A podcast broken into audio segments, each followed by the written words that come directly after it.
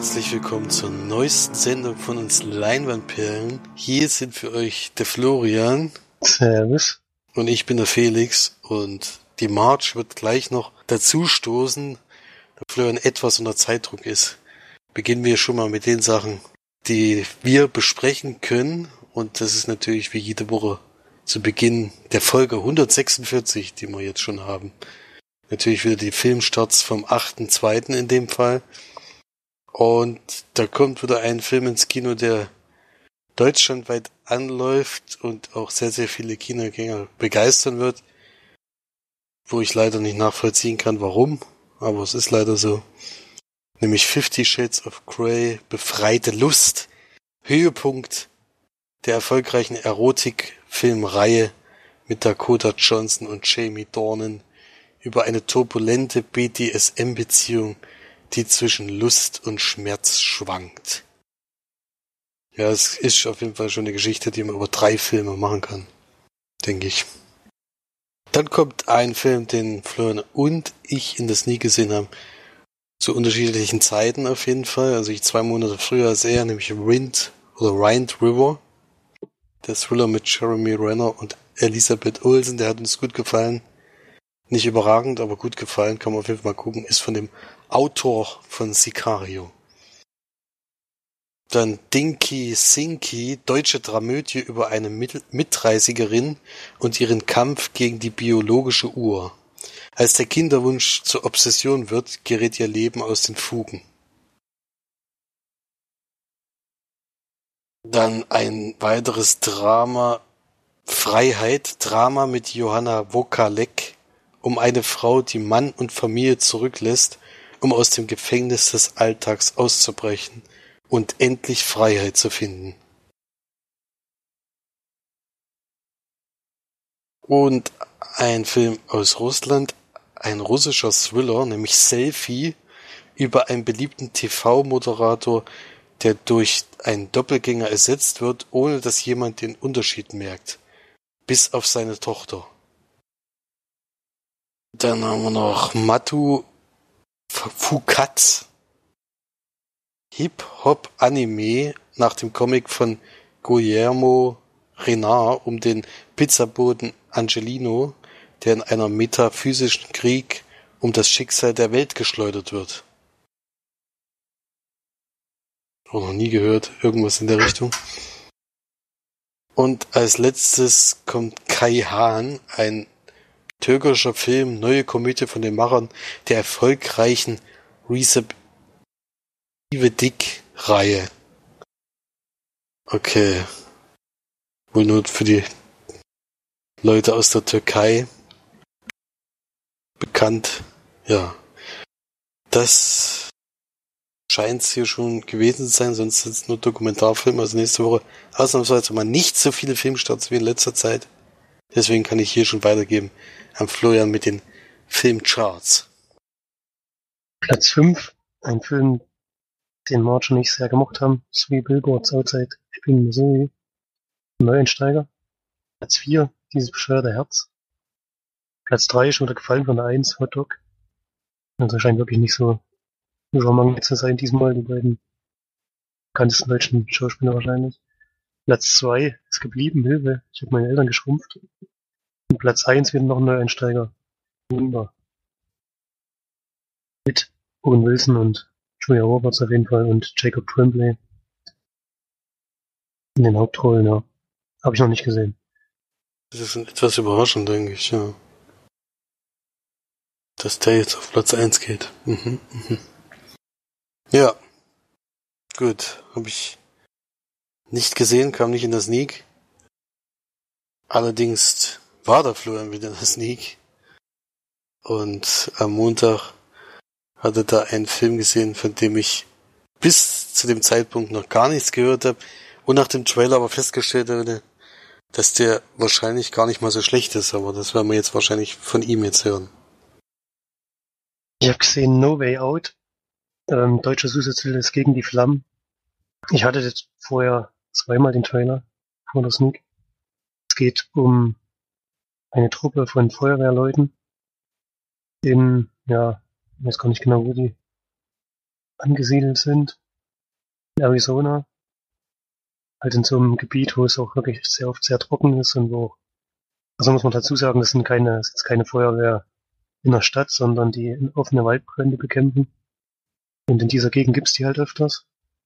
Und am Anfang des Films sind die so eine Truppe, die mit immer mit dazugeholt wird zu solchen Waldbränden, aber nicht so ganz vorne an der Front sozusagen kämpfen, sondern im Hintergrund noch so ein paar ja, Aufräumarbeiten oder sowas erledigen. Das wollen sie aber eigentlich nicht. Und sie haben auch einen Chef, der wird gespielt von Josh Brolin, Eric Marsh heißt der, der als der schon etwas älter ist, noch sehr viel Erfahrung hat. Und der weiß, dass die Truppe, die er zusammen hat, eigentlich mehr könnte als das, was sie jetzt im Moment machen. Und sie haben aber eigentlich keine Chance, jetzt wirklich in so ein staatliches, sie sind so ein Team, das von der Stadt finanziert wird und wollen so ein staatliches äh, System mit rein, dass die Leute bezahlt, die halt wirklich zu jedem Waldbrand geschickt werden und dort an vorderster Front dann versuchen, Brände zu bekämpfen. Das möchte er gerne erreichen mit seiner Truppe, weiß aber, dass er es staatlich nicht schafft und versucht es dann auf anderen Wegen. Und ja, es ist eine Gruppe von 20 Leuten, kann man dazu sagen, also es ist ein Szenario, was auf wahren Begebenheiten beruht. Die Leute hat es wirklich gegeben, die diesen, müssen wir mal schnell nachschauen. Finde ich natürlich gerade nicht. die hatten einen bestimmten Namen sich dann gegeben, von dem Ort, in dem sie leben und den sie auch vorher verteidigen wollen, haben sich dann auch benannt. Finde ich jetzt gerade nicht, ist auch nicht so wichtig.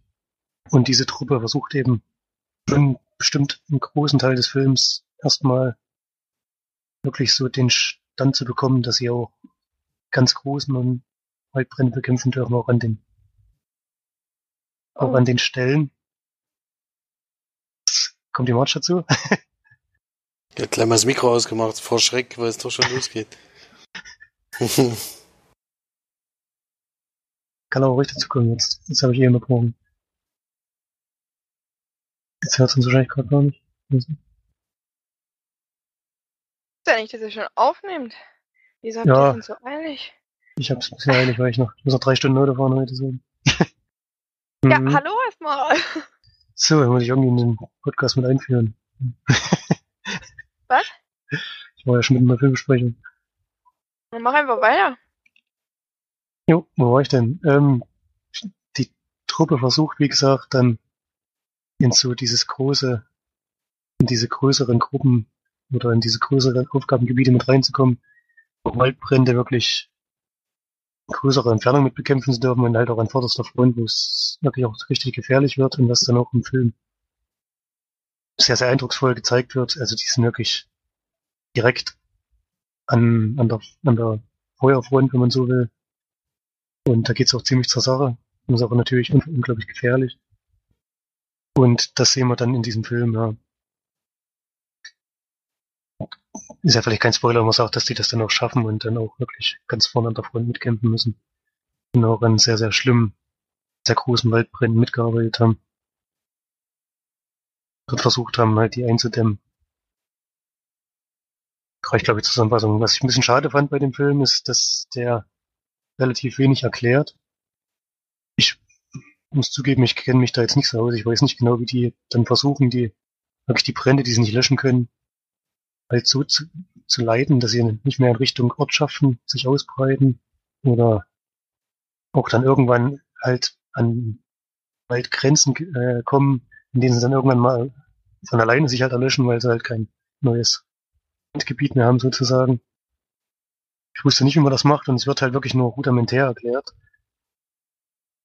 Dadurch, dass Schleusen geschlagen werden und so und dass sie da Gebiet abholzen oder dass sie auch Gegenbrände zum Beispiel extra zünden, um das Feuer dann umzuleiten. Aber wie das jetzt genau funktioniert, das kam im Film nicht so durch. Man sieht halt nur, wie, also dass das erstens eine sehr, sehr physische Arbeit ist und zweitens eine sehr, sehr, ja, sehr, sehr, eine Arbeit, die sehr schnell gehen muss, denn es können sich immer wieder durch veränderte Winde zum Beispiel oder durch veränderte Temperaturen kann sich halt immer wieder, können immer wieder neue Brände entstehen oder die Brände, die gerade wirklich schon großflächig unterwegs sind, können halt die Richtung ändern oder sich noch weiter ausbreiten. Vor allem auch die Geschwindigkeit kann sich drastisch erhöhen, in der das Ganze passiert. Und dadurch sind, müssen sie halt wirklich sehr, sehr schnell arbeiten, sehr, sehr effektiv. Und sehr, sehr gut aufeinander eingespielt sein. Als ganzes Team. da sieht man halt, dass eingeschworener Haufen ist, der da arbeitet. Und dass die auch wissen, was sie machen. Manchmal kommt natürlich so ein bisschen das typisch amerikanische durch. halt so Motivationsreden oder so vom Chef und so. Ist halt echt das geilste Team, was ich je hatte und ich bin mega stolz auf euch und sowas. Das gibt's schon auch in dem Film. Aber es hält sich noch die Waage. Und das, was man dann wirklich in den Waldbrandgebieten sieht, ist, fand ich sehr, sehr packend, sehr, sehr spannend. Auch sehr, sehr gut inszeniert. Und hat mich schon auch mitgerissen. Vor allem, weil ich halt vorher auch, weiß nicht, hm, so eine Vorstellung von so einer Feuerwalze eingeschlossen zu sein, ist nicht so geil. also es ist schon, schon ein Szenario, was, was ich nicht unbedingt erleben möchte. Und was wirklich sehr, sehr, was einen doch auch mitnimmt, ja. Auf jeden Fall. Deswegen hat mir der Film auch gefallen. Bei der Inszenierung noch ein bisschen eine kleine Kritik. Es ist manchmal so, dass Geschichte dann so kleine Bögen macht, um das, was als nächstes passiert, noch so ein bisschen ähm, wirkungsvoller zu machen, so ein bisschen dramatischer. Dadurch, dass das die Geschichte macht, weiß man aber halt immer gleich schon, was als nächstes passiert.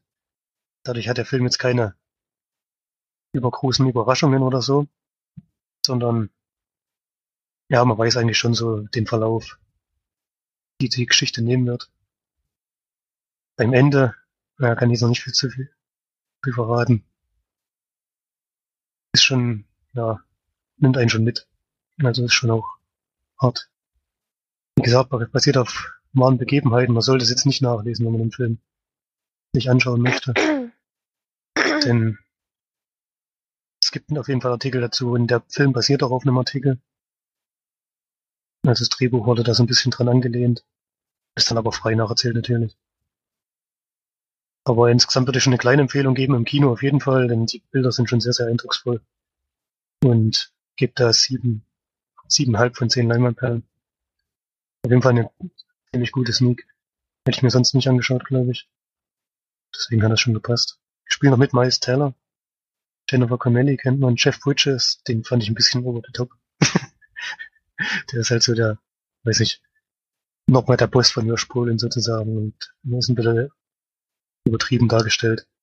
Mir hat der Rolle nicht so gut gefallen, aber gut. Ansonsten, der hat auch jetzt nicht die ganz große Bedeutung für den Film. Der ist nur der Oberboss, der jetzt auch nicht bei den Waldbränden dabei ist. Geht allerdings zwei Stunden und zehn. Ich habe die Länge nicht so nicht so sehr gemerkt, aber zwischendurch ist schon so ein Hänger drin, wenn es dann so um die Gruppe geht und die ganzen einzelnen Familien, die da auch dahinter stehen natürlich, unter den Leuten. Das hat sich dann ein bisschen gezogen, aber am Ende wird es sehr, sehr packend und sehr, sehr spannend. Kann man sich schon mal anschauen auf jeden Fall.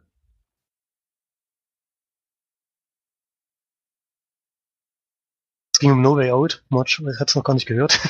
ähm, ein Film über, ja, über so eine Truppe neue Leute im Gruß, bei großen Waldbränden, die da eingesetzt werden. Ja, hatte ich wie gesagt vorher nichts davon gehört. Äh, hätte mich nach dem Trailer dann auch interessiert auf jeden Fall. Also denke ich mal wirklich ein guter Sneak-Film, den man sehr gut gucken kann, auch wenn mich jetzt die Länge etwas schockiert wieder, aber Ja, der Film erzählt aber halt auch ziemlich viel. Also. Das ist schon manchmal heftig, wenn man hört, ja, da geht zwei Stunden zehn, zwei Stunden zwanzig. Irgendwie kommt man fast gar nicht mehr unter die zwei Stunden, habe ich, hab ich das Gefühl. So ist das manchmal. Ich war nicht in der Sneak, das kann ich schon mal sagen, denn ich war in dem Zeitraum in Jena. Ja, und da gibt's leider nur als aller zwei Wochen die Sneak, sonst hätten wir die jetzt am Donnerstag besucht. Die war aber diese Woche nur leider nicht, deswegen war ich nur so im Kino.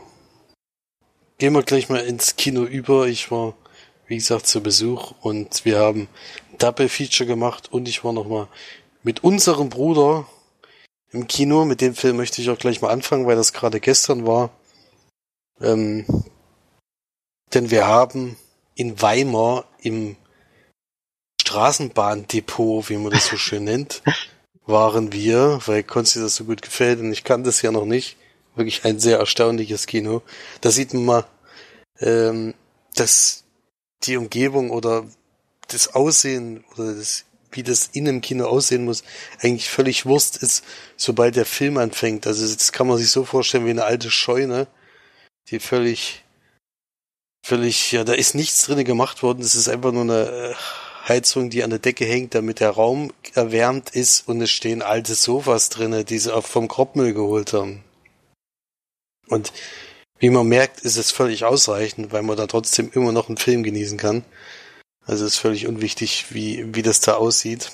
Sobald es dunkel ist, sieht man sowieso nicht mehr. Es soll ja wahrscheinlich auch so ein bisschen urig aussehen. Ja, ja. Ist ja schon so angelegt. Kann man auf jeden Fall empfehlen, mal dahin zu gehen. Es sind auch drei Kinosäle sogar und da kommen relativ viele Programmkinofilme, die man sonst nicht sieht. Unter anderem auch einen, den, den ich ja hier schon nicht hätte sehen können, aufgrund dessen, dass er hier gar nicht kommt, nämlich Three Billboards Outside Ebbing, Missouri. In OV, allerdings haben wir den geguckt. Und Geil. ja. Geil. Ging? Ist halt. Ja, äh, es war mit, war zum Glück Omu. Ach so. Das hat mich gerettet, denke ich mal, weil es, ich glaube, das war sehr schwer zu verstehen an vielen Stellen. Weiß ich nicht. Also viele Witze hätte ich wahrscheinlich nicht, nicht verstanden. Also Witze, was heißt Witze, aber wie viele? Ist ja eine amerikanische schwarze Komödie, wie hier gerade steht. Da würde ich jetzt vielleicht auch schon wieder widersprechen. Ähm, Ja, ein Drama, ja. ist eher ein Drama. Und ja, Florian und Marge haben wir jeweils schon darüber gesprochen, deswegen werde ich nicht auf die Geschichte eingehen und werde einfach direkt zu meiner Kritik kommen und Martin McDonough, oder wie er auch ausgesprochen wird, der hat hier auf jeden Fall wieder einen sehr guten Job gemacht. Er ist auch für wahnsinnig viele Oscars nominiert. Ähm, Und er hat halt die... Außer Regie, ne? Ja, ja, gut, aber diese Auswahl da an den Filmen werde ich sowieso nicht verstehen. Also ich, wenn ich da andere Film ja, Beschreibungen durchlese, dann weiß ich nicht, da, da werden Filme nominiert, nur weil, keine Ahnung, weil da irgendjemand mitspielt oder sowas. Jedenfalls ist das für mich bis jetzt, äh, gut, das ist auch der einzige Film, den ich gesehen habe, aber auch von denen, was ich so gelesen habe und was ich so gehört habe, auf jeden Fall, denke ich mal, der größte Kandidat, der das gewinnen könnte, also jedenfalls bester Film. Dann, ja, was gibt's Positives zu sagen? Ich habe sehr gelacht und das ist immer ein gutes Zeichen bei einem Drama eigentlich, dass man doch sehr lachen muss. Es sind wahnsinnig witzige Szenen drinne. Erinnert dann nur an dieses ähm, Gespräch zwischen Woody Harrison und der Hauptdarstellerin in diesem Verhörraum, wo es darum geht, wenn er die bei der Polizei entlässt, was dann passiert. Da haben wir uns bestimmt noch eine halbe Stunde danach immer noch drüber kaputt gelacht. Und das bei so einem harten Drama eigentlich ist wirklich erstaunlich. Und ja, es passieren noch viele Dinge, die ich so nicht gedacht hätte. Außer, dass ich jetzt weiß, dass warum Woody Harrison nicht als Er ist der Hauptdarsteller. als der Hauptdarsteller nominiert werden kann. Das habe ich jetzt verstanden. Ähm, Sollte. Dann wurde er ja trotzdem nominiert. Das ist nee, Ja, nee, das ist es besser Ach, Ach, neben. Ach ja. bei Sam Rockwell könnte man da wirklich die Diskussion ein bisschen anführen, auch wenn der nicht so viel Screentime hat wie andere dort, aber er nimmt da schon eine sehr wichtige Rolle ein. Ja. Ansonsten kann ich den Film auf jeden Fall empfehlen. Ich habe gelacht, ich habe mitgezittert, ich habe mitgefiebert, ob es nur gut ausgeht, ob es schlecht ausgeht und alles Mögliche und viel passiert, was ich nicht gedacht hätte. Das ist immer ein gutes Zeichen sehr schöner schwarzer Humor dabei. Diesmal geht's aber gegen fast alle Randgruppen, also nicht gegen irgendeine bestimmte, sondern gegen jede so ungefähr, die man, die man so kennt. Und äh, sehr schöne Gesellschaftskritik auch die ganze Zeit. Und deswegen für mich ein schönes Erlebnis. Ich gebe acht von zehn Leinwandperlen und bin sehr gespannt, ob er es schafft dieses Jahr. Ja. Gut, das dann zu Three Billboards Outside Ebbing, Missouri, immer noch ein sehr schwieriger Titel, oder sehr langer Titel auf jeden Fall.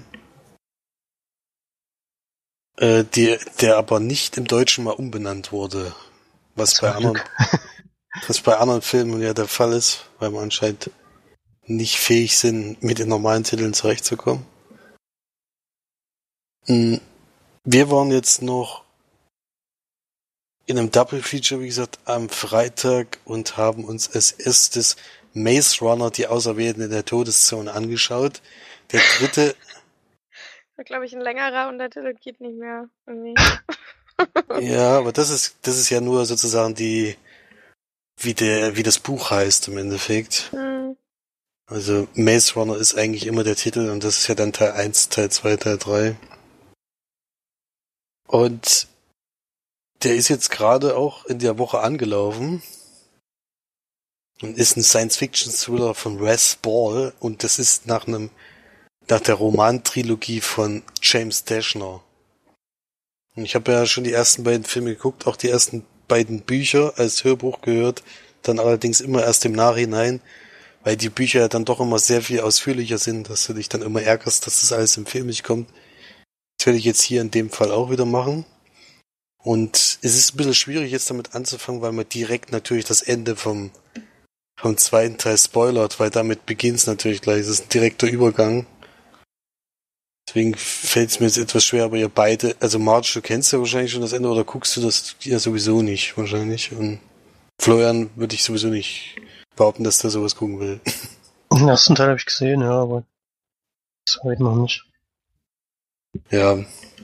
Also im zweiten ist es einfach so, dass, dass ich versuche es mal so zusammenzufassen, dass man es eben nicht gleich weiß, wenn man den neuen Film guckt. Das ist ja eine Gruppe Jugendlicher, die aus diesem Labyrinth entkommt und dort dann eben auf der Flucht ist in dem zweiten Teil und am Ende ist eben so, dass einer die Gruppe verrät. Und darum geht's natürlich jetzt in dem neuen Film. Derjenige oder diejenige arbeitet halt für die andere Seite, ist dort eben jetzt zu, dafür zuständig, dieses Serum zu finden, um irgendwas gegen das Virus zu machen. Und die andere Gruppe ist immer noch unterwegs und es werden ja welche durch diesen Verrat gefangen genommen und diese wollen sie eben befreien. Die sind da auf so einem Transportzug. Das ist so diese Eröffnungsszene, die sieht man auch im Trailer. Ähm, da versuchen sie die eben zu befreien, was dann auch gelingt. Und denjenigen, den sie aber eigentlich mit rausholen wollen, der ist nicht in dem Waggon, den sie klauen, sondern in einem anderen gewesen. Und dadurch müssen sie zu diesen Leuten eben direkt hin, um denjenigen auch noch rauszuholen. Und das ist ein bisschen schwieriger als sonst, denn das, es gibt eine Stadt, das, was keiner so richtig wusste oder was eben gar nicht groß rausprosaunt wurde. Es gibt eine Stadt tatsächlich noch, wo die ganzen Leute gesichert leben hinter riesenhohen Mauern, damit diese Wesen, also ich weiß ja nicht, ist es eine Zombie-ähnliche äh, Virus, ähm, der sich da immer weiter überträgt, kann man schon so sagen. Und durch diese Mauer schützen die sich und dahinter ist schon so eine richtige Science-Fiction-Stadt oder so, also jedenfalls eine zukünftige Stadt, die sich dahinter verbirgt. Und da forschen die eben weiterhin an diesen, an diesen Heilmittel, was sie eben schaffen wollen. Und da ist der, derjenige dann eben eingesperrt und den versuchen sie dann eben auch noch da rauszuholen, was äußerst schwierig ist. Ja. Mehr vielleicht noch nicht zur Story um nicht zu viel zu verraten, denn ich finde, dass es doch etwas überraschend war, wie dieser Film jetzt verlaufen ist, was ich für eine Jugendbuchreihe ja nicht unbedingt äh, gedacht hätte. Also das läuft ja doch alles immer sehr stringent und man weiß ungefähr, auf was man sich einlässt. Hier gibt es doch ein paar Wendungen, die ich nicht gedacht hätte, dass äh, nicht nur am Ende des Films, sondern schon ziemlich in der Mitte eigentlich gibt es schon eine, damit hatte ich überhaupt nicht gerechnet. Und dann gibt es, wie gesagt, noch am Ende noch was, wo, ja, wo es sich nochmal dreht, ein bisschen, aber auf jeden Fall sind das hier auch wieder 142 Minuten in dem Fall, was, was man natürlich merkt, was aber, denke ich mal, auch an dem Buch liegt. Das ist nämlich das, äh, diese Bücher sind nämlich auch ganz schöne Schinken und ich bin auf jeden Fall sehr froh, dass sie nicht drüber nachgedacht haben, die Auserwählten in der Todeszone 1 und die Auserwählten in der Todeszone 2 zu machen, weil man hat dann schon gemerkt, es ist zwar zusammengefasst, aber es, es hat dann auch gereicht. Also es hätte auch nicht mehr gebraucht. Ich habe jetzt verstanden, was in dem Buch passiert. Ja. Deswegen muss man das dem Film auch mal zugutehalten, dass es eben jetzt in einen Film gepackt haben und dafür ein bisschen länger. Ja. Ansonsten, was gibt es noch zu sagen? Also positiv, wie gesagt, die Action ist sehr gut. Es ist auf jeden Fall passiert einiges, äh, es wird einiges zerstört, das ist schon fast gar kein richtiger Kinder- und Jugendfilm, weil es eben auch Zombie-ähnliche Wesen gibt. die dann auch zum Einsatz kommen, was auch nicht unbrutal ist, was mich etwas überrascht hat, dass der Film eben ab 12 ist. Ja, da kommen wir gleich mal zu den Kritikpunkten. Davon gibt es nämlich leider auch ein paar, also ganz perfekt ist es nicht gewesen. Einerseits das eben ab 12. Es saß neben mir ein Vater mit zwei kleinen Jungen. Die haben, glaube ich, ich glaube, die haben äh, nur 50 Prozent des Films gesehen, weil sie sich jedes Mal Augen und Ohren zugehalten haben. Also wie man sowas machen kann, das dann nicht nur ab 12, sondern immer da hinzuschreiben mit Elternteil ab 6. Also bei dem Film muss ich ganz ehrlich sagen, das, nee, geht gar nicht. Also die haben sich da so gefürchtet die ganze Zeit, die haben echt mega leid getan. Ich glaube, die hatten auch noch ein paar Albträume dann danach. Also dafür ist der Film definitiv nicht geeignet. Ab 12 meinetwegen, aber drunter ist dann schon grenzwertig, finde ich. Ja. Dann gab's wie immer bei solchen Jugendbuchreihen sind das natürlich immer so Gruppierungen, die eben so megamäßig zusammenhalten, wo der eine den anderen rettet, wenn er gefangen ist. Und das war etwas sehr übertrieben in diesem Film, weil ich habe bestimmt sechs oder sieben Mal in dem Film gehört, ich lass dich nicht zurück. Wir gehören zusammen, ohne dich gehe ich nicht weg oder sowas. Das waren mehrere Sachen, wo echt dann am Ende noch den Kopf geschüttelt hast, gedacht, Jetzt reicht's dann auch mal. Wir haben ja nur verstanden, dass ihr Best Friends Forever seid. Jetzt lassen dann halt auch zurück oder, oder halt einfach die Klappe. Das war schon etwas nervig, leider. Und da merkt man eben dann doch, dass es eben so eine Kinderbuchreihe ist oder Jugendbuchreihe. Wenn das nicht drin gewesen wäre, hätte auch locker ein Film für Erwachsene sein können, weil es schon so eine Science-Fiction-Zukunft ist, die man sich mal angucken kann. Trotzdem bin ich relativ positiv überrascht gewesen von diesem Film. Ich hatte keine Erwartung, da mir der zweite Teil wirklich nur mäßig gefallen hat. Ähm, ich gedacht, na gut, jetzt, jetzt bringen sie es noch irgendwie zu Ende, aber ich bin jetzt froh, dass es so zu Ende gegangen ist. Finde ich ein ganz gelungenes, gelungene Sache und kann damit, kann damit gut leben. Und ja, hätte jetzt auch Interesse an diesen Vorgeschichten, die es ja jetzt gibt, in Buchform und werde mir das hier auf jeden Fall als Hörbuch noch anhören. Und ja, kann das auf jeden Fall March. March würde ich es auf jeden Fall empfehlen bei Flören. Weiß ich nicht so genau, ist schon sehr jugendmäßig gemacht. Und gebe sieben von zehn Leinwandperlen. Wow, höher als ich gedacht habe. Ja, höher auch als ich gedacht hätte. Muss ich ganz ehrlich zugeben. Ja. Und im Anschluss hatten wir gedacht, oder bei ihm ist es ja immer, also wenn ich mit meinem besten Kumpel ins Kino, heißt es ja immer mindestens Double. Mindestens heißt es wirklich, eigentlich, eigentlich müsste es eigentlich schon Triple sein, was dann, aber das ging in dem Fall nicht. Und wir haben im Anschluss dann 23 Uhr noch einen Film gesehen, wo wir nicht so wahnsinnig viel Auswahl hatten.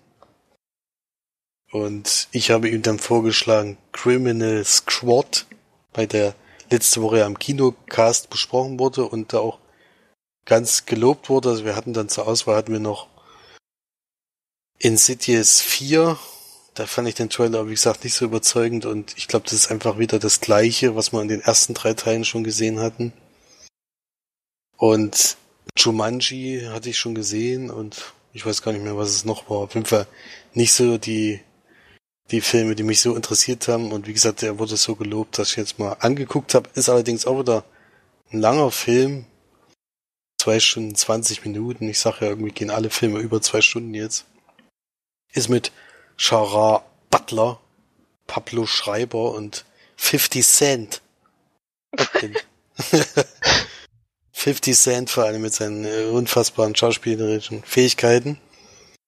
Und es geht um eine Truppe von Kriminellen, die einen Geldtransporter überfallen und es auch gelingt unter, ja, mit, mit Schießgewalt, mit Schussgewalt auf jeden Fall viel. Denn die Polizei kommt denen auf die Schliche, aber die schießen sich da frei. Und der Geldtransporter ist allerdings leer. Und warum die einen leeren Geldtransporter klauen, das ist eigentlich die Geschichte, um die es geht. Gleichzeitig gibt es dann von der anderen Seite eben diese Truppe, die von, von Shara Butler angeführt wird, die denen auf die Schliche kommen will und die natürlich aufhalten wollen. Und ja, um die zwei Gruppierungen geht's dann, die hetzen sich halt so ein bisschen gegenseitig auf. Es ist ziemlich früh klar, welche Truppe, gegen welche Truppe sie arbeiten, können sie aber natürlich nicht verhaften, weil sie eben da zu dem Zeitpunkt nicht erwischt wurden und jetzt eben noch keine Straftat begangen haben. Und deswegen versuchen die da rauszufinden oder versuchen sie die eben dingfest zu machen. Ja. Gut. Ansonsten kann man noch dazu sagen, es ist so ein Heist-Movie, der sehr an Heat erinnert, vor allem von den Shootouts her. Das ist auch der ganz große positive Punkt bei diesem Film, denn er hat zwei sehr, sehr außergewöhnliche Shootouts, die ich so im Kino noch nicht gesehen habe oder überhaupt bei Filmen noch nicht gesehen habe, mit Kameras, äh, mit neuen Kameraperspektiven und vor allen Dingen äußerst effektiv eingesetzt gesetzte Waffen, also wo auch, wo man richtig mitfiebert in dem Moment, wo diese Schießerei losgeht und die sind eben an zwei, direkt am Anfang des Films und am Ende des Films, was wirklich, wo es die ganze Zeit drauf hinarbeitet eigentlich. Und die sind schon sehr spektakulär. Also für die zwei Szenen, finde ich, hat es sich schon gelohnt, diesen Film zu gucken. Ähm, aber zwischendrin ist es eben auch noch so ein Heist-Movie, wo die eine Truppe versucht, die andere auszuspielen, also diese, also sowieso gegenseitig, aber vor allen Dingen eben die böse Seite, die versucht, die Polizisten so ein bisschen zu verarschen, damit es, damit sie eben denen entkommen nach ihrer Tat. Und ja, darum geht's eigentlich. Das kann man vielleicht zur Story sagen. Ansonsten, ja, von Schauspielern her habe ich ja schon gesagt, 50 Cent ist halt kein Schauspieler, daran muss man sich halt gewöhnen. Pablo Schreiber, weiß nicht, ob ihr den kennt, der spielt bisher eigentlich immer in Serien mit, den habe ich aber letztens erst in dem Film gehabt, der macht das irgendwie sehr, sehr gut mit diesen, ach so, in 13 Hours, genau, hat er mitgespielt. Der Film mit Michael Bay, der macht das hier auch sehr, sehr gut als, als Bösewicht von dieser Truppe. Und ja, wer noch mit dabei ist, wenn March vielleicht auch kennt, ist Evan Jones. Das ist der Bassist von Red Hot Chili Peppers. Ich weiß nicht, warum der da, warum der da dabei ist. ähm, ja, also der so immer so abgeht auf der Bühne, den ich immer relativ lustig finde. Und ja, ist jetzt schauspielerisch, ist es jetzt nicht so gut. Das kann man jetzt, muss man jetzt klar zugeben. Da sind jetzt keine hochdotierten Schauspieler dabei. Muss aber, denke ich mal, auch nicht bei so einem Actionfilm. Was halt ganz klar irgendwie, also was den Film so ein bisschen runter, runterzieht, ist eben diese, diese Polizistentruppe, die einfach, also wenn so die Polizei arbeitet, dann können sie, müssen sie noch mehr Plakate oder Plakatwände aufstellen, weil diese wirklich, also so arbeitet hoffentlich niemand und so läuft auch hoffentlich niemand rum und das ist auch ein Macho-Gehaber die ganze Zeit, also das ist, da schüttelst du die meiste Zeit nur mit dem Kopf. Also, wenn so die Polizei arbeitet, dann sollten wir eher Angst vor der Polizei haben, als vor den Bösen, die da drin sind. Ja. Deswegen, da muss man halt ein paar Augen zudrücken. Ansonsten sieht man da schon einen ganz guten Actionfilm mit zwei sehr guten Shoots, Shootouts und ein Heiß, der vielleicht ein oder zwei Logiklücken hatten, hatte, aber trotzdem gut aussieht.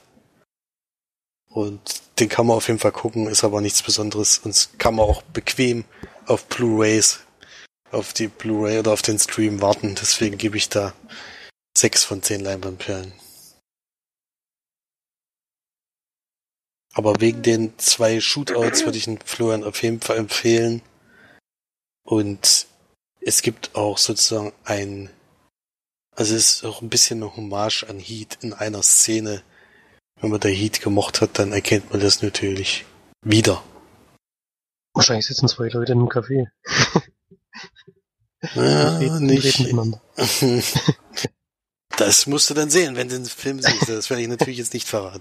Das ist klar, ja. Naja, jetzt, was ich noch rausgehört habe beim Kinocast ist, dass halt vom Sound her sehr, sehr gut ist und deswegen wundert es mich jetzt, dass du sagst, nicht unbedingt ins Kino, denn die Soundkulisse kommt da natürlich schon anders rüber als im Heim mein Kino. Auch vom Surround Sound wahrscheinlich, ja. Ja, das, das kann man da auch positiv hervorheben. Diese Shootouts sind auch tonmäßig eben sehr gut gemacht, aber wenn man das jetzt vielleicht zu Hause mit einer guten Anlage oder sowas hört, reicht das eigentlich auch, weil der, von der Qualität her ist der Film jetzt nicht unbedingt, dass du jetzt sagst, also, den muss man jetzt im Kino gesehen haben, aber wenn man natürlich sich aus dem Sitz bomben lassen will, dann kann man das natürlich auch gerne noch im Kino schauen, das stimmt.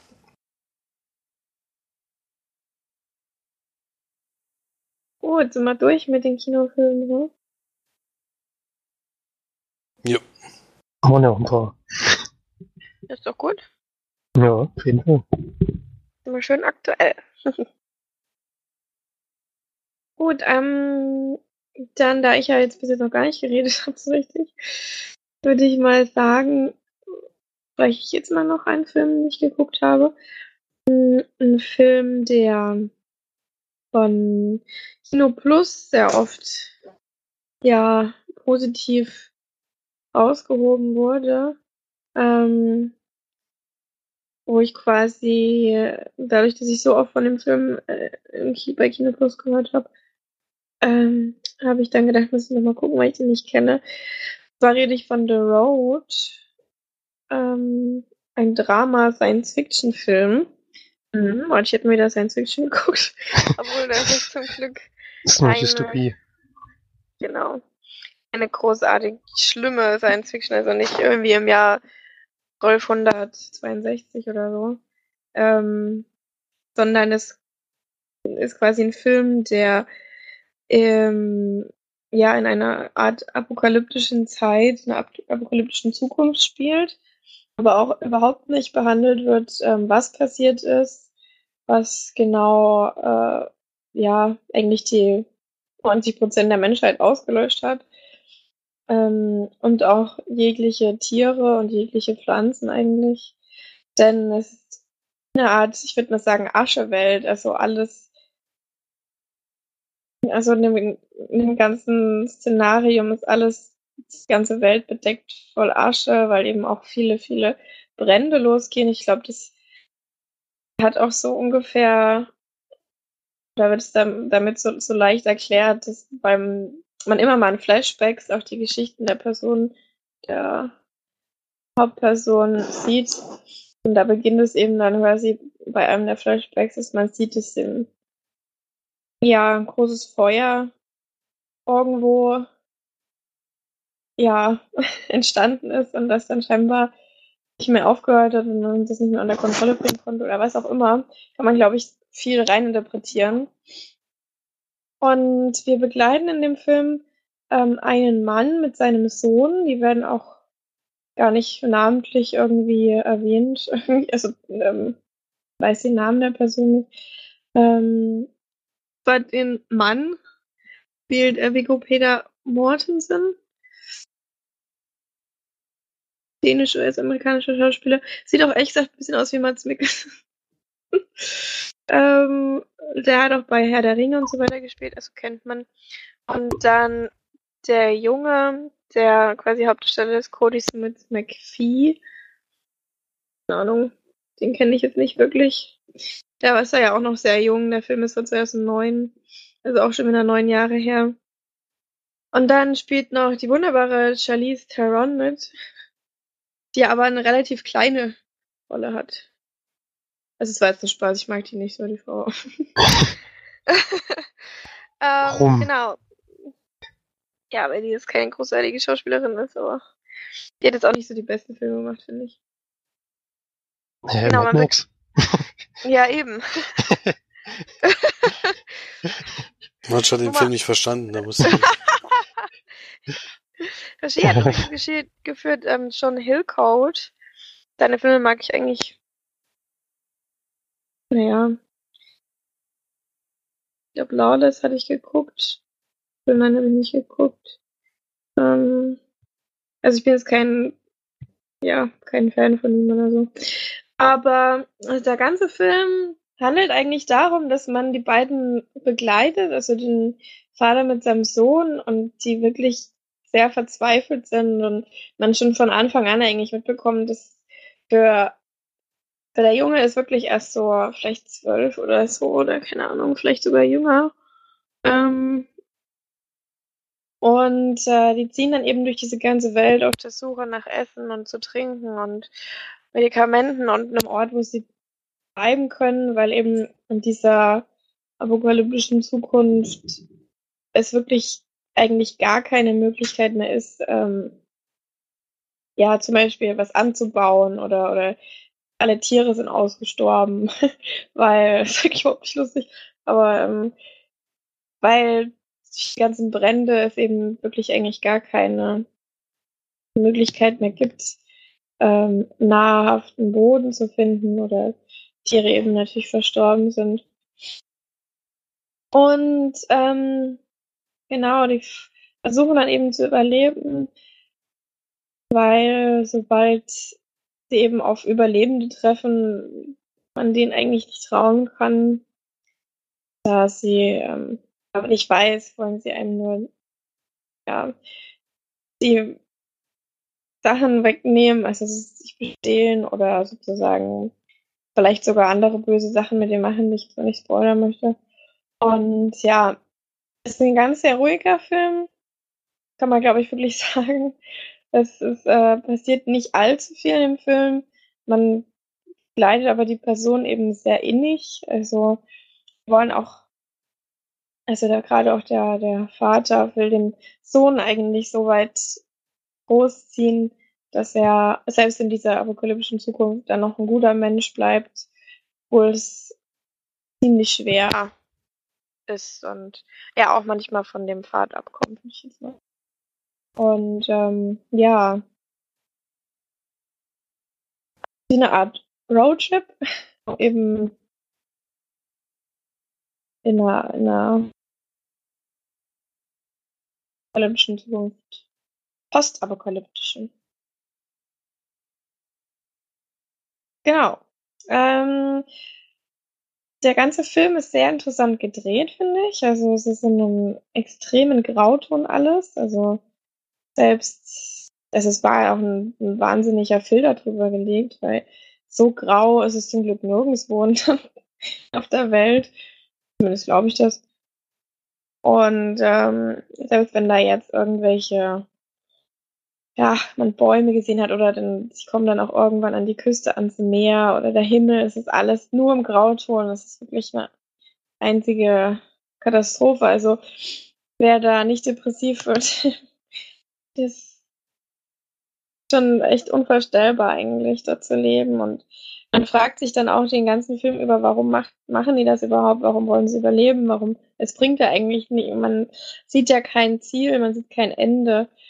Und äh, es ist ja dann irgendwann so, dass wenn alle Tiere, also wenn man wirklich gar nicht mehr Nahrung findet, wenn man, wenn dann alle Vorräte komplett aufgebraucht sind, was macht man dann im Endeffekt? Das ähm, wird in dem Film auch thematisiert, aber nur relativ neben, ja, nebenbei. Die meiste Zeit geht es eben wirklich um, um Vater und Sohn und um deren Bindung und ja, was vielleicht vorher noch so passiert ist in deren Leben und immer mit Flashbacks eben auf die, auf die Zeit davor ja, zurückgeschaut. Es ist eben ein sehr interessanter Film, es ist sehr interessant gemacht, sehr ganz anderer Stil, den man so nicht kennt. Ich habe das jetzt unter anderem geguckt, weil die bei Bada Binge, was äh, auch noch eine, eine quasi äh, auf, auf Rocket Beans TV, geht alle hin und guckt euch an, ähm, laufende Serie ist, die eben über TV-Serien und so weiter redet. Kino Plus geht es eigentlich immer nur um Filme und um Kino. Bei Bada Binge geht es um Serien und da haben sie über Black Mirror gesprochen und eine Serie, äh, eine Folge von Black Mirror rausgehoben, nämlich die ähm, Metalhead, äh, falls jemand äh, schon alle Folgen geguckt hat. Und da haben sie eben den sehr verglichen mit The Road. Und äh, dadurch bin ich auch drauf gekommen. Muss auch sagen, dass das stimmt, dass sie, dass es vom Stilmittel her sehr ähnlich ist. Und ähm, genau.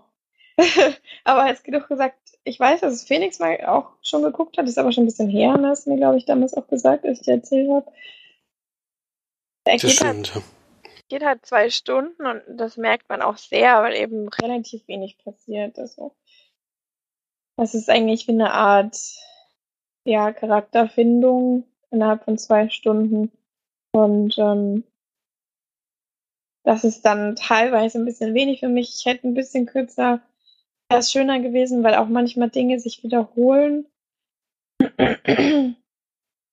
Aber es wird natürlich viel auf die, auf den, was man sozial, wie man sozial leben sollte oder ja, wie Menschen dann eben sind, wenn sie, wenn sie wirklich am, am letzten Abgrund stehen, sozusagen. Wie sie sich benehmen oder wie die Hierarchien sind und bla bla bla, sowas. Das macht der Film schon sehr gut, es ist allerdings trotzdem sehr langatmig teilweise. Und das Ende hat mir nicht gefallen. Sagen. Deswegen ist das für mich ein guter Film, aber ich würde trotzdem so 10, äh, 10 von 10, glaub, 7 von, 7 von 10 Leinwandperlen geben. Es hat mich trotzdem sehr berührt teilweise und sehr mitgenommen und es sind einige sehr gute Stilmittel dabei, die man so eben noch nicht kennt und auf jeden Fall kein Film, den man jetzt nicht gucken sollte, wenn man noch nicht kennt.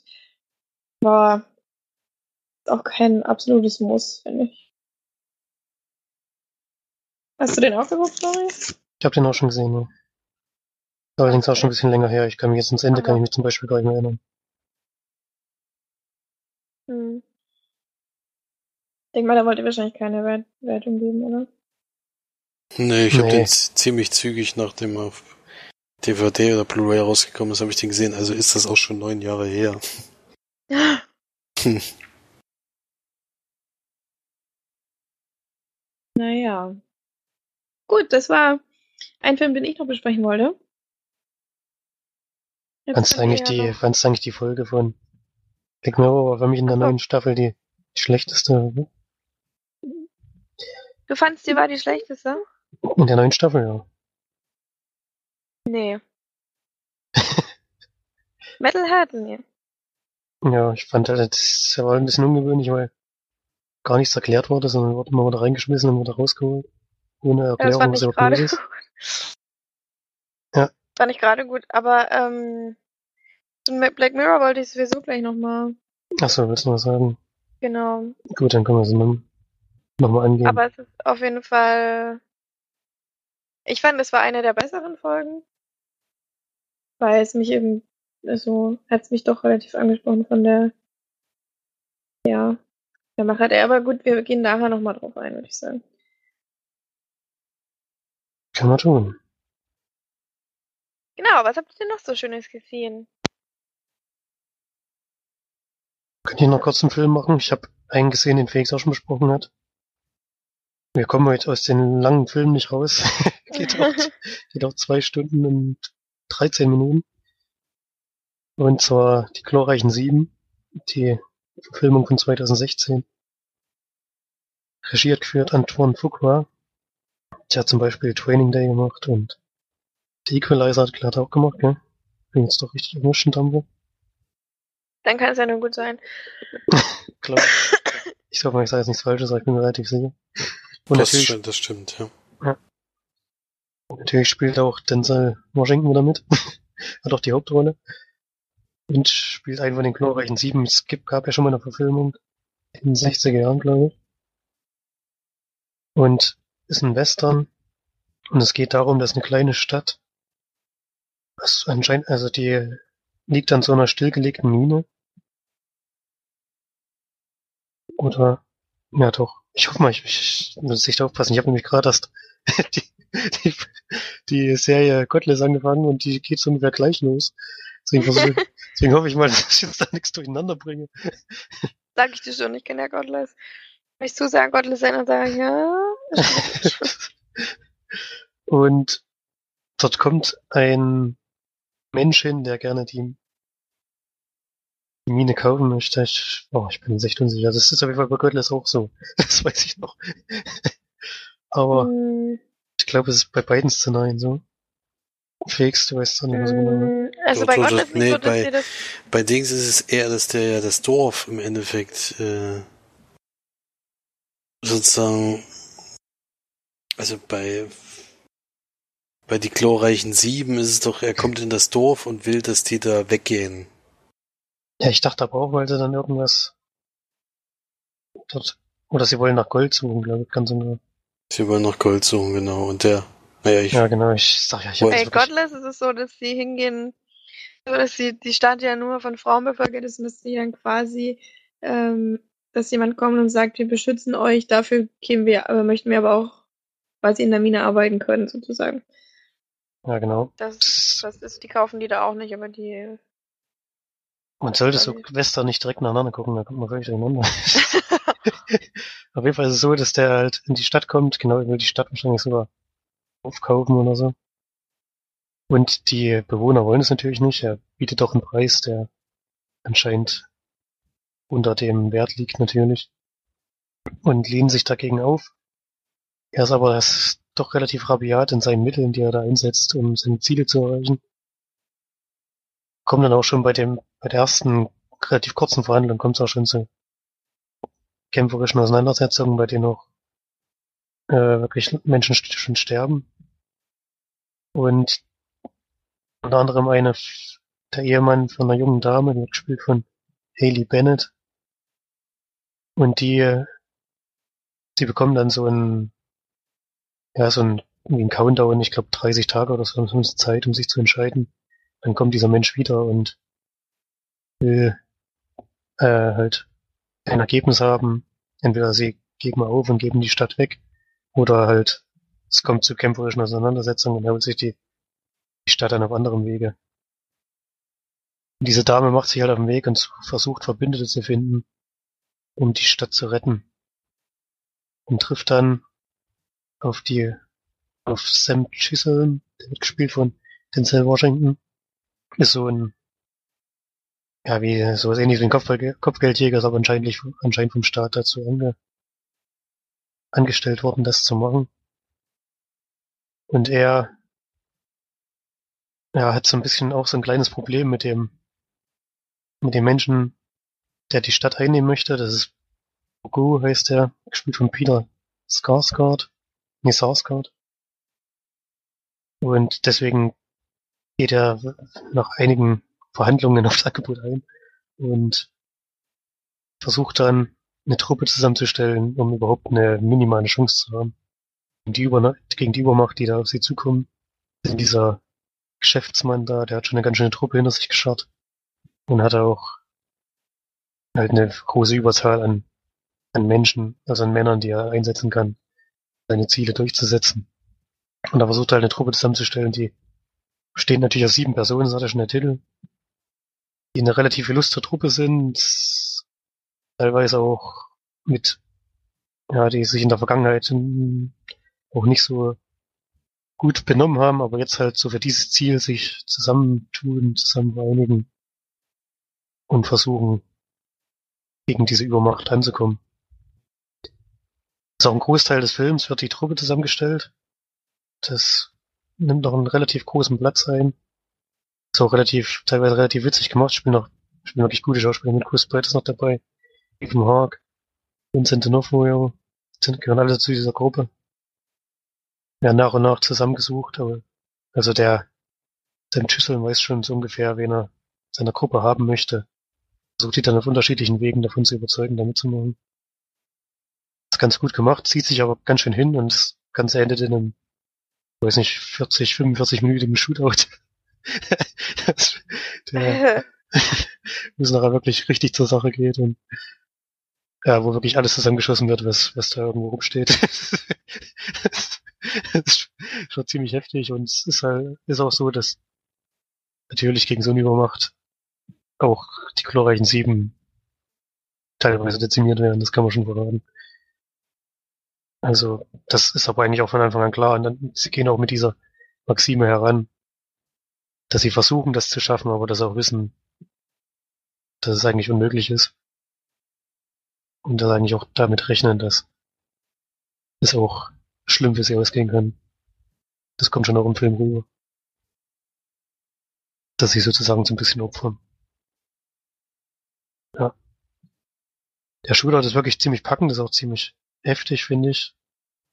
Und was mir nicht so gut gefallen hat, war dann, wie manche von den sieben inszeniert wurden, dann im Endkampf halt wirklich, also der Chlorreich ist dann die richtige Beschreibung für die für die Sachen, die da basieren. Also es ist schon sehr, sehr heldenhaft dann teilweise inszeniert. Das hat mir nicht so gefallen. War unnötig, fand ich. Und was ich auch kritisieren würde, ist der etwas blasse Bösewicht, der sich immer eigentlich die ganze Zeit nur im Hintergrund hält.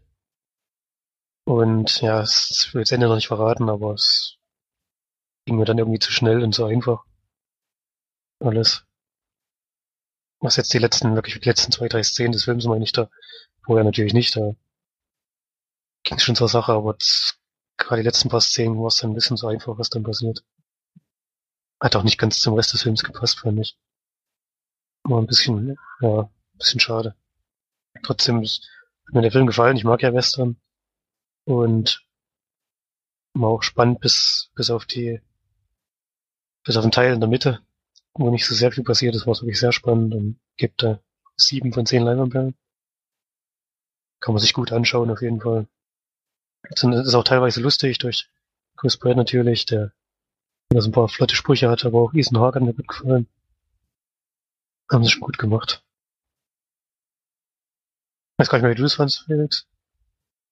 Na, ich brauchst du nicht nur mich fragen, denn ich war mit Mark zusammen im Kino. Ach so, Martin auch gesehen. Wie schon Ja. völlig vergessen. Hast du nicht vergessen, wir waren noch in die glorreichen Sieben. Ist ja ein Remake eigentlich von dem Film. Von, also gibt's schon mehrere Remakes sozusagen. Und ja, da ging es ganz schön zur Sache auf jeden Fall. Also, dass es zu lang war, hat mir damals auch bemängelt.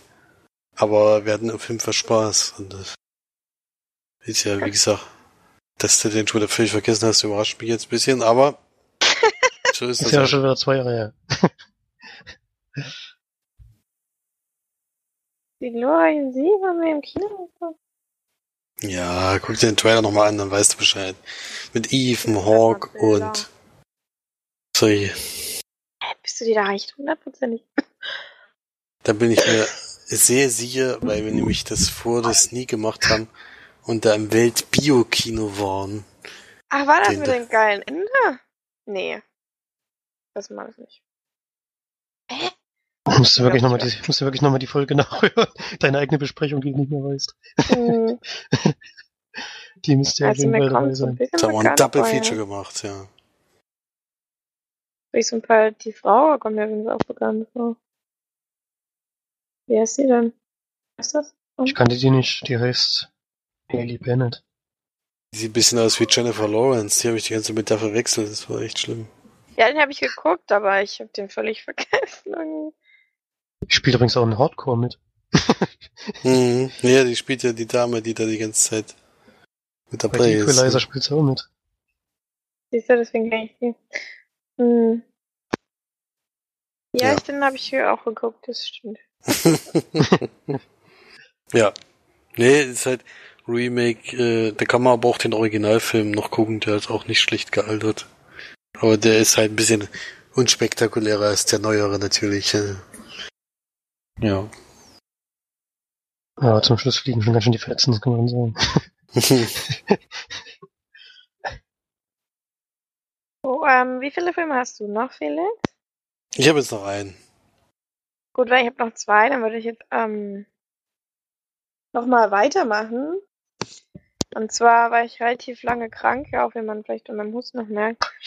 Und äh, da gucke ich gerne mal einfach von früh bis spät Filme durchweg. Unter anderem habe ich dann ähm, Amazing Spider-Man 1 und 2 noch geguckt. Wo ich gemerkt habe, Amazing Spider-Man 1 eigentlich richtig gut ist und Amazing Spider-Man 2 ist ja dann eigentlich richtig scheiße. Also der Anfang ist richtig gut, aber dann lässt es dann extrem nach, finde ich. Aber das ist eine andere Sache. ähm, ich habe, bevor, bevor ich die beiden Filme geguckt habe, habe ich mir ähm, noch einen Film, eine Marvel-Comic-Verfilmung angeguckt, den ich noch nicht kannte, das man sogar auf Netflix gibt. Und zwar Ant-Man mit Paul Rudd. Da wart ihr ja damals im Kino, glaube ich, ne? Ja, Mhm. uns sogar zur Vorpremiere. Dann äh, Michael Douglas spielt noch mit, Michael Pina. Michael Pina mag ich erst sehr. Äh, Evangeline Lilly, genau, was ist das für ein Name? Und noch unter anderem noch andere. Ähm, genau, worum geht's in Ant-Man?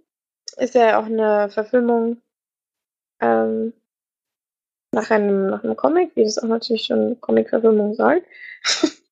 Und zwar ähm, geht es darum, dass wir Michael Douglas kennenlernen als ein so Biomechaniker war das, glaube ich, ähm, der quasi ja eine Firma besessen hat, die jetzt aber von, ach so, Corey Stoll spielt noch mit, der äh, sein Assistent ist, weil er quasi ähm, jetzt die Firma übernommen hat, der aber viele ja, Versuche durchgeführt hat oder viele, viele Experimente mit äh, Insekten und so weiter. Das ist, glaube ich, das große, große Ding.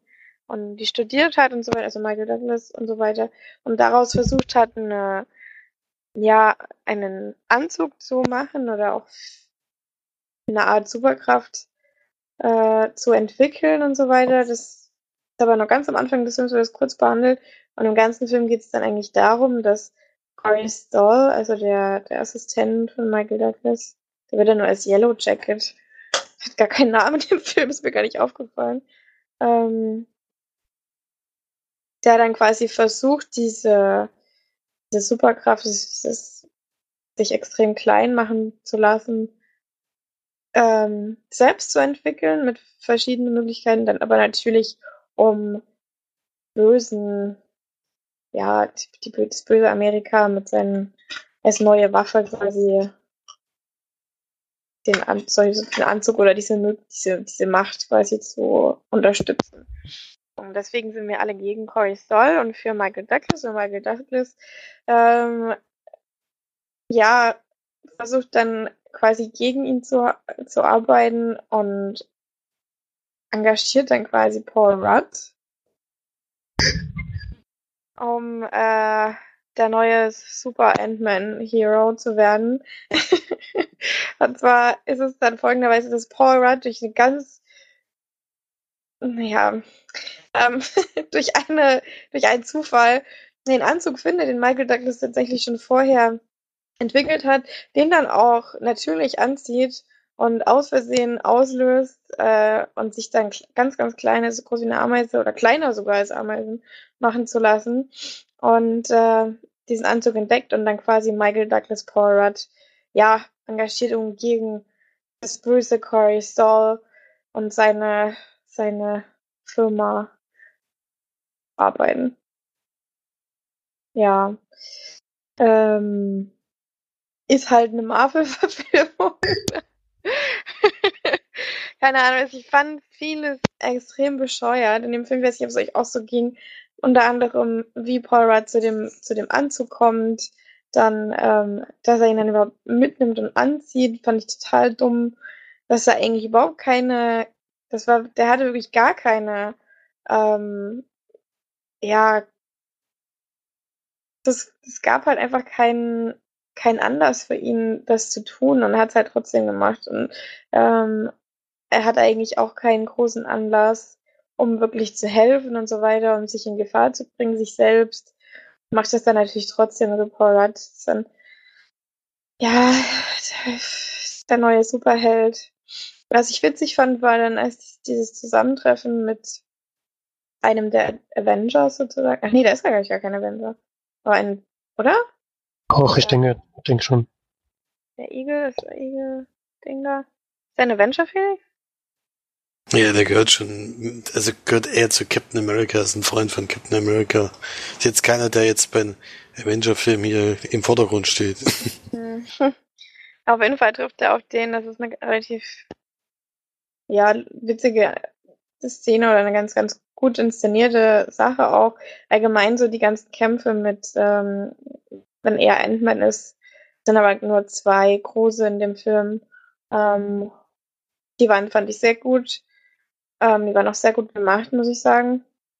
Ich habe es halt nur jetzt auf dem Fernsehen geguckt, aber im Kino wird es schon noch mal ein bisschen was anderes gewesen sein. Aber es, der Film ist einfach so lang, finde ich. Der zieht sich so ewig. Der geht ja auch zwei Stunden. Es passiert dann einfach fast nichts in dem Film.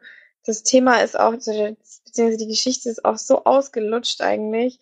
Also da ist wirklich nichts Normales oder nichts Neues dabei. Paul Rudd macht auch solche dummen Sprüche teilweise, wo ich dann auch denke, ey, halt einfach das Maul.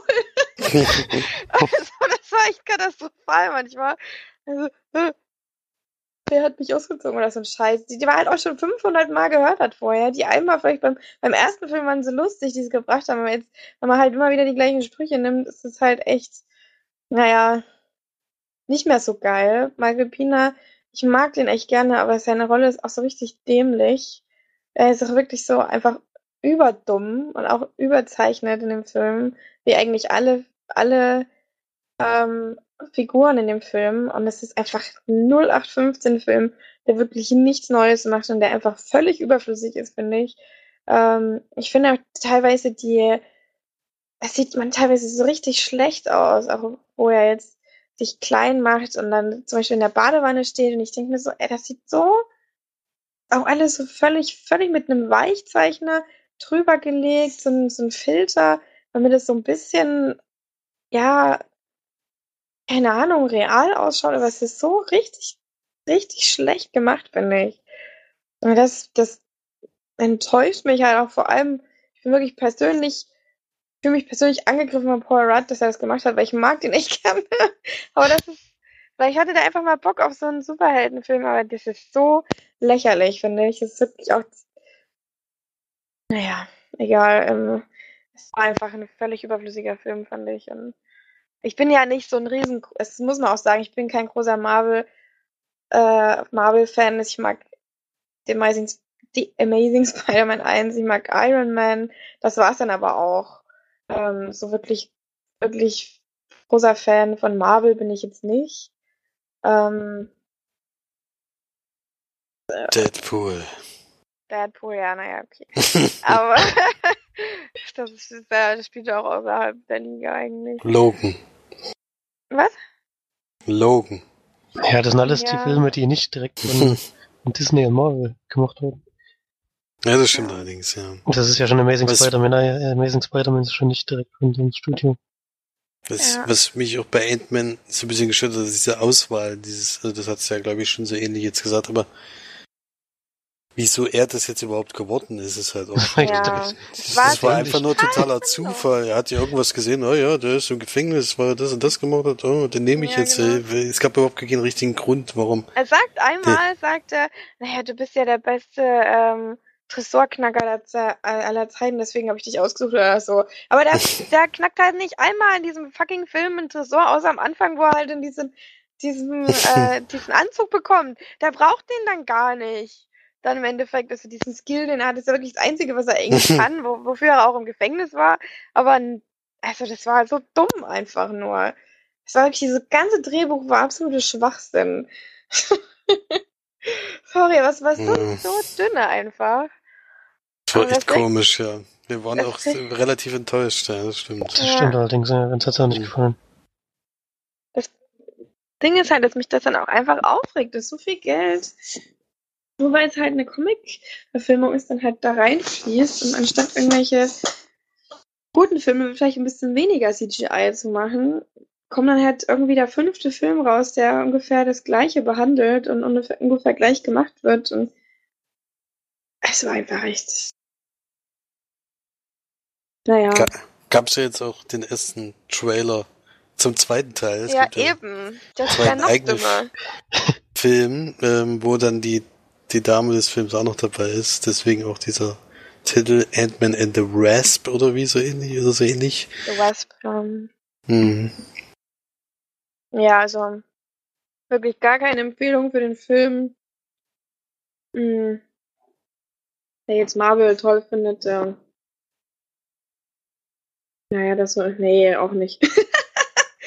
ich meine, es ist halt einfach eine Enttäuschung. Der ganze Film ist einfach eine Enttäuschung, finde ich. Selbst wenn du voller Marvel-Fan bist oder keine Ahnung, ich glaube nicht, dass das den Comics wirklich. Ich habe das nicht gelesen, weil ich sind die Comics ja auch dünne, aber weiß ich jetzt nicht, das kann ich jetzt nicht beurteilen, aber ich, keine Ahnung. Es ist halt einfach wirklich eine Enttäuschung. Und ja, ich meine, danach habe ich dann Ja, weil echt direkt danach habe ich äh, The Amazing Spider-Man 1 geguckt. Ich will jetzt nicht zujubeln, aber der ist schon echt richtig gut gemacht. Und es gibt so viele unglaublich coole Szenen in The Amazing Spider-Man, die, ähm, die auch so gut gemacht sind, die so geil ausschauen.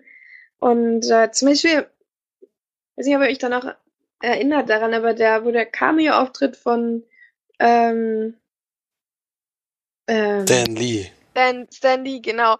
Ist mir der Name nicht eingefallen. Der ist so überragend in Mm, Amazing Spider-Man stimmt, ja. 1. Das In der ist so eine, Bibliothek, ja. genau, so eine geile Szene einfach nur.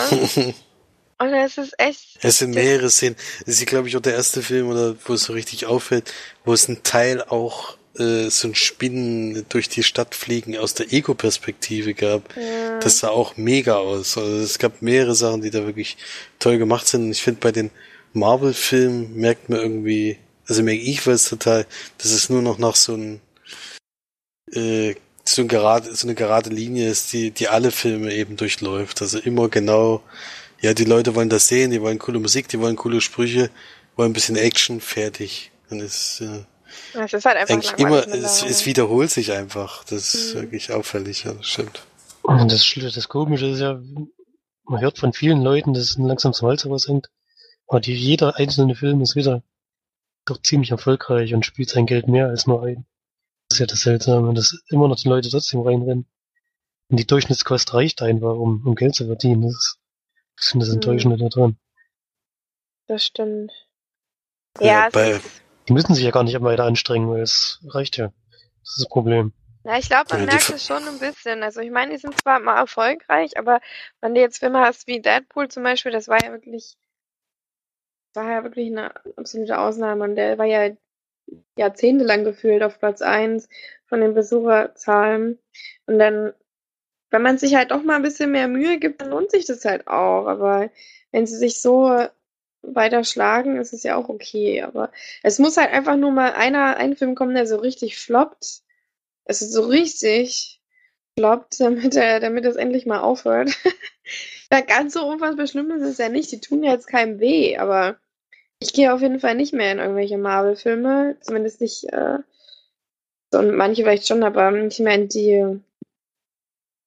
Es, man kann es halt echt nicht anders sagen, die lassen halt einfach so nach und man hat so das Gefühl, die haben überhaupt kein, keine Motivation mehr so richtig. Die machen das halt einfach so. Da ist ein Superheld, dann nehmen wir den jetzt mal.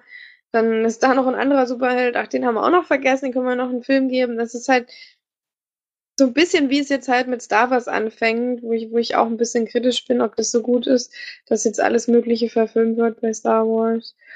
Aber das müssen wir ja noch abwarten, da können wir jetzt noch nicht urteilen. Ich meine, bei ähm, Rogue One hat sich bei mir ja schon so ein bisschen angedeutet, dass das nicht unbedingt das Beste ist, wenn man alles Mögliche verfilmt bei Star Wars, aber ja, das ist, glaube ich, allgemein so ein, so, ein, so ein amerikanisches Ding, dass sobald ein was gut läuft, dann wird halt echt die Kuh gemolken, bis er halt nichts mehr gibt oder da halt dann irgendwann drauf geht, so auf die Art.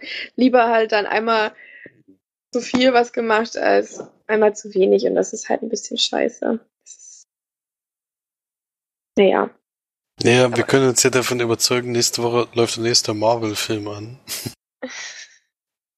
Auch ein Einzelcharakter in dem Fall zum ersten Mal. Die Origin Story von Black Panther. Hm, Hm. das sieht auch Das richtig ist- scheiße aus. Der Trailer sieht wirklich scheiße aus. Also ich geht, das geht auch auf gar keinen Fall rein, ja. Ein Mitbewohner will da Oh. unbedingt rein. Der so, geh mal rein. Ich so, Alter, nie im Leben gucke ich mir den im Kino vor allem noch an. Bezahl dafür noch irgendwie 10 Euro oder so. Dass ich mir zwei Stunden CGI angucken kann, die, die im Trailer schon scheiße aussieht. Ja. Ja, wir lassen uns mal überraschen. Kann ja auch sein, dass es ein übelst kranker, geiler Film wird, aber da Also angeblich bei den Kritiken jedenfalls, zum Beispiel bei Kino Plus und sowas, in der letzten Folge, haben sie gesagt, dass der bisher von anderen, die haben den auch selber noch nicht gesehen, aber von anderen sehr positiv besprochen wird. Ich bin mal gespannt, was die dazu sagen. Wenn die dann auch sagen, dass der gut ist, würde ich mir vielleicht sogar überlegen, da noch reinzugehen, obwohl mich der Trailer auch in keinster Weise überzeugen kann. Hm. Naja. Punkte noch. Ach, Punkte, dem muss ich auch noch einen Punkt geben. Ja, so schlecht ist er auch nicht, so gar keine Punkte gekriegt. Ja. Sagen vier von zehn, also war schon unterm Durchschnitt, finde ich. Sind wir uns, glaube ich, einig. Ich glaube, wir hatten die gleiche Wertung, nur ist noch richtig Ja. weiß. Da sind wir uns einig, das stimmt. so, dann Phoenix noch einer. Einen noch hab, ein? einen hab ich noch. Einen habe ich. Ja. Äh, und zwar habe ich einen Film gesehen, der genau 89 Minuten geht. Jetzt würde ich sagen genau 90 Minuten, aber geht genau 89 Minuten. Was ja heute was Positives eigentlich ist, weil alle anderen Filme gingen zu lang. ähm, und es ist ein australischer Film, wenn ich mich jetzt nicht völlig täusche, jetzt mit, doch australisch-US-amerikanische Horrorkomödie von Chris Peckover. Der Film nennt sich Better Watch Out. Äh, ein Film, der nur in einem Haus spielt im Endeffekt. Das ist ein junger Mann, der, dem seine Eltern gehen, gehen an diesen Abend aus und er kriegt schon seit Jahren immer dieselbe Babysitterin. Und er ist so ein bisschen verknallt in die Dame und sein bester Kumpel ist gerade noch so da und er versucht halt irgendwie rauszufinden, wie er es vielleicht schaffen könnte, an diesem Abend die rumzukriegen. Und liest da im Internet und bereitet sich da so ein bisschen drauf vor. Ähm, Er sieht ein bisschen, also Schauspieler sieht ein bisschen aus wie der junge, ähm, fällt mir sein Name nicht ein. Joseph Gordon-Levitt, genau. Bin ich. Guck mir gerade Bilder an. Das, äh, ähm, zum Film, ja. Cover ist ja echt überragend. Sieht richtig geil aus. Das Cover ist überragend. Äh, das kann man auf jeden Fall sagen. Und die, die, die Dame kommt eben dann dahin und dann entspinnt sich da so eine Geschichte draus, denn das, was er sich so ausgedacht hat, funktioniert nicht ganz so. Er versucht es dann eben noch mit weiteren Mitteln, wollen wir es mal so nett ausdrücken. Ein äußerst äh, überraschender Film, wo ich, ich hatte ja gar keine Erwartung, ich hatte nur mal drüber gelesen und fand die Geschichte ganz gut. Die Bewertungen sind jetzt noch nicht so äh, überragend, die man sonst so hört. Aber die Story an sich fand ich halt sehr interessant und ist schon so eine so eine verkehrtes äh, Kevin allein zu Hause, äh, nur eben andersrum, dass eben der, der zu Hause ist, eigentlich äh, nicht so freundlich ist. Und ja, ein Film, der von auch von Kino Plus sehr empfohlen wurde, von, von beiden, die eben Moderatoren, die gesagt haben, den muss man mal gesehen haben, der ist so böse, dass der wirklich richtig gut ist. Und das kann ich auch nur so unterschreiben, der ist wirklich sehr böse und sehr spannend. Und bis zur letzten Minute äh, weiß man nicht so ganz, wie, wie diese Geschichte ausgeht und den kann ich euch beiden auf jeden Fall sehr empfehlen. Lief auf dem Phant äh, Fantasy Filmfest. Ich glaube, da hatten sie von der fantastischen Filmfestival. Fantasy Filmfest und ist jetzt gerade auf Blu-ray rausgekommen. Habe mir da gleich auf die Leihliste gepackt und ist jetzt zugeschickt worden. Ein guter, runder Film. Die 89 Minuten sind auch perfekt gewählt. Ich habe mich keine Minute gelangweilt. Passieren viele Dinge, sind nicht die besten Schauspieler aller Zeiten, das ist klar. Aber ich finde den Film sehr gelungen. Und gibt da 8 von 10 Leinwandperlen. Wow. Klingt gut. Auf jeden Fall nach was, wo ich, äh, Kannst du mal ich gucken, ob es den bei dir schon gibt, Ich vielleicht. hab schon geguckt. Der heißt leider aber nicht. im Original Ach so. Safe Neighborhood. Dave Neighborhood. Safe. Also sichere Nachbarschaft oder so. Hm. Ach, Safe. Safe, ja. Safe. Nee. Nee. Bitte. Hä? Warte mal, irgendwie ändert das immer. ins-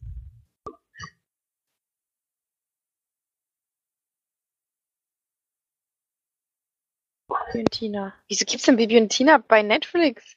Bei Netflix AI? Alter! When, when robbers hit Falkenstein Castle, Teen Witch, Bibi and Paul Tina hunt for the crooks, then devise a plan to save the neighborhoods. Falling Range. das ist geil, gibt's bei Netflix AI. Gibt's den da in Englisch oder was? Nee. stimmt, Stimmt, ja. Die haben den, diesen Schrott synchronisiert. Äh, Er ist ja laut Ja, ich Nerd weiß. Talk. Ist es ja. hieß. Schon ewig nicht mehr. Ich höre den gar nicht mehr. Was? Ja, Tag. Hm. Hm. Okay, dann äh, komme ich mal noch zu einem kleinen Film, den ich geguckt habe, ähm, den ich aber gerne mal besprechen wollte, weil er mich doch etwas überrascht hat, weil ich gar ich habe ihn angemacht, weil ich schlafen wollte. dann habe ich doch weitergeguckt und zwar heißt der Face to Face, der gab es bei Netflix. Ähm, ein ganz, ganz kleiner Film. Also ich weiß auch nicht, warum ich den angemacht habe. Der sah halt ein bisschen aus wie so ein Horrorfilm, aber ist er überhaupt nicht. aber das hat sich nicht schlimmer gemacht oder so. Also ähm, ein Film von 2016. Regisseur ist Matthew Toronto, keine Ahnung. Er hat auch gar keinen Wikipedia-Eintrag. Der Film übrigens auch nicht, so klein ist der. Nur bei IMDb. Von Rotten Tomatoes. Schauspieler brauche ich jetzt, glaube ich, nicht nennen, weil die kennt man nicht. Also kennen wir wirklich gar keinen. Ähm, es geht darum, dass wir quasi eine Art, ähm, ja, also wir sind quasi im Computer von zwei ähm, Jugendlichen, soll ich mal sozusagen, und man sieht quasi die beiden immer FaceTimen miteinander. Und äh, die Ausgangssituation ist, dass man eben nur den jungen, jungen Mann sieht. Daniel Emmerman heißt er, der quasi wieder Kontakt aufnimmt mit seiner damaligen Schulfreundin, die aber weggezogen ist. Ähm, Daniela Bobbedilla. ich finde sind so geil. Ähm, und die quasi wieder miteinander Kontakt aufnehmen und beide ihre, ihre ihr Leben eigentlich nicht so richtig im Griff haben und bei beiden, ja, sie ist eigentlich so die schöne ähm, Highschool, tolle, was weiß ich, ähm, nennt man die denn? Cheerleader Frau und er ist halt so der komplette Nerd, der nur daheim hockt und zockt, keine Freunde hat und sie versucht ihm quasi ein bisschen zu helfen. Fängt auch ganz banal an, also wirklich mega uninteressant eigentlich. Ähm, indem sie, sie will halt, dass er dann ein Facebook-Profil aufbaut und dann äh, versucht sie ihn quasi sozial irgendwie unterzubringen. Aber je länger man den Film guckt, desto mehr merkt man einfach, dass, ähm, dass der Film wirklich Fahrt aufnimmt und jetzt keine absolute Sehempfehlung wird, aber schon man den mal vielleicht angucken kann, wenn man das möchte, so neben, nebenbei vielleicht. Weil der Anfang des Films ist wirklich, der zieht sich, er ist auch la relativ langweilig. Es geht halt wirklich dann so um dieses, um die beiden Jugendlichen, was die so für allgemeine Probleme haben. Die eine ist zu, ähm, keine Ahnung, zu, äh, ja, wie sagt man denn?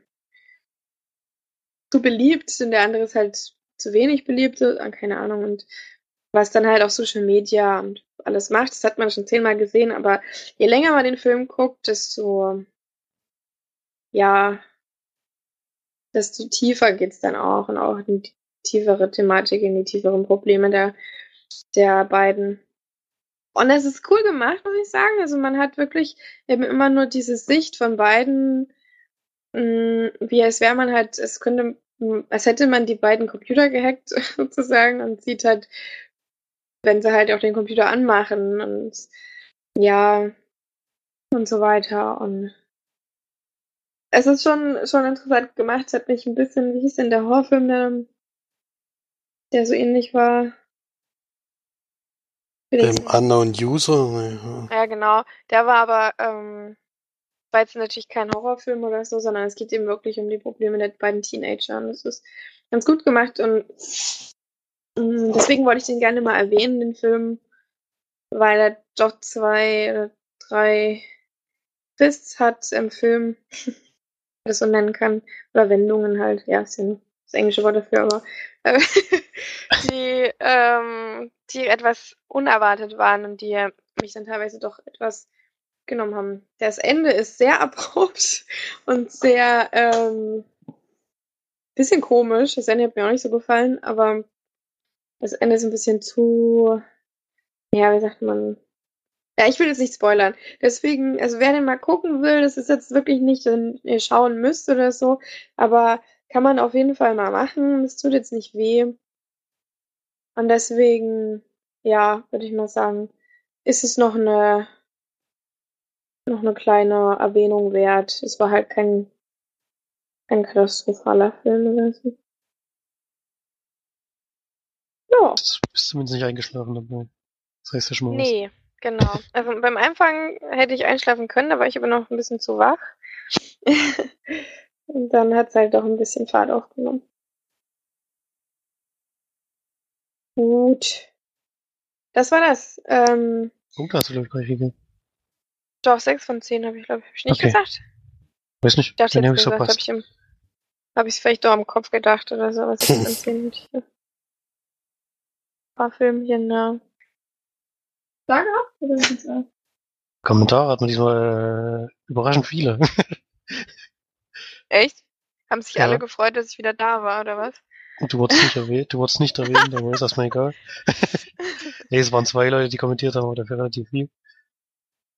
Einmal Holger, Och, Holgi.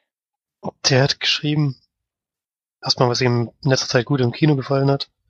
Aus Three Billboards Outside Ebbing, Missouri. Da kann man schon mal einreihen. Und Wunder hat ihm auch gefallen. Und auf Blu-ray hat er noch gesehen, was ihn sehr, was ihm auch sehr gut gefallen hat, Hand vor der Walder Bibel. Oh ja. Dann hab ich Hat auf dir- Netflix gesehen. Da hatte ich auch schon gesprochen, ne? Ich Mhm. hab da sowas im Hinterkopf, ja. Das war- Ist das nicht der von dem? Von Taika Waititi, ja. Genau, Den hatten ja. Felix und ich mal angefangen. Und nicht zu Ende geguckt, weil irgendwie keine Zeit mehr war. Und dann hat er noch, gesch- dann hat er noch geschrieben, dass er uns, dass wir erwähnt haben, dass wir bei Letterboxd sind, das stimmt, und er würde gern die Nutzernamen wissen.